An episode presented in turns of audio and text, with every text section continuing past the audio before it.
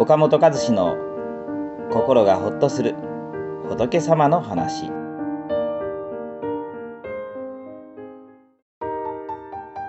自分の殻に閉じこもってしまうとますます孤独は深まります。フィリピンのセブ島にある刑務所には世界中から観光客が訪れます。お目当ては何かというと囚人たちが見せるダンスです。もともとこの刑務所では頻繁に暴動が起きていました。そこで囚人たちに規律や集団生活を教えるために導入されたのがダンスプログラムだったのです。囚人たちのダンスの様子を YouTube で公開したところ、世界中で大きな話題になりました。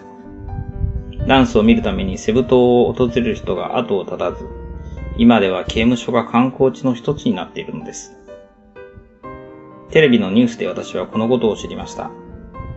服役している人たちは自分たちのダンスをみんなが喜んでくれている。初めて周りから必要とされたと自分に自信を持つことができるようになり、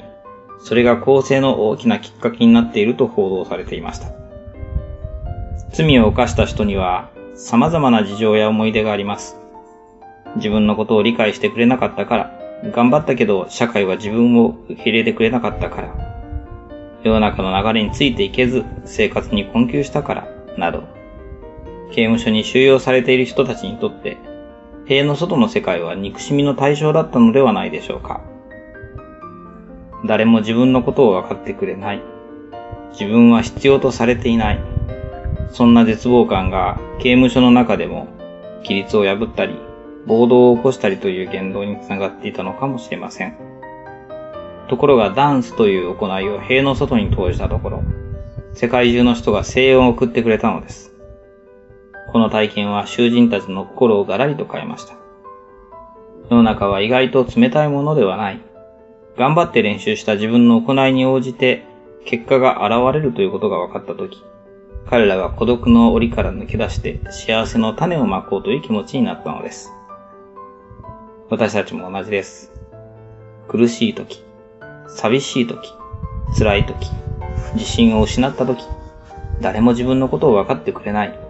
必要ともされてないと心を閉ざして自分の殻に閉じこもってしまうことがあります。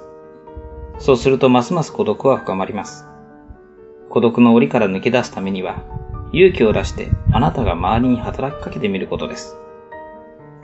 人生には苦しいこと、辛いことたくさんあります。しかし大事なことは、誰かがあなたに何をしたかではなく、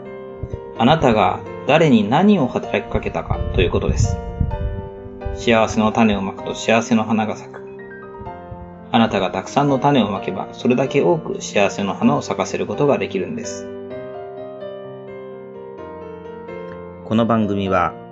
一般社団法人全国仏教カウンセリング協会が提供しております。当協会については、動画コメント欄に URL を掲載しております。そちらをぜひご覧ください。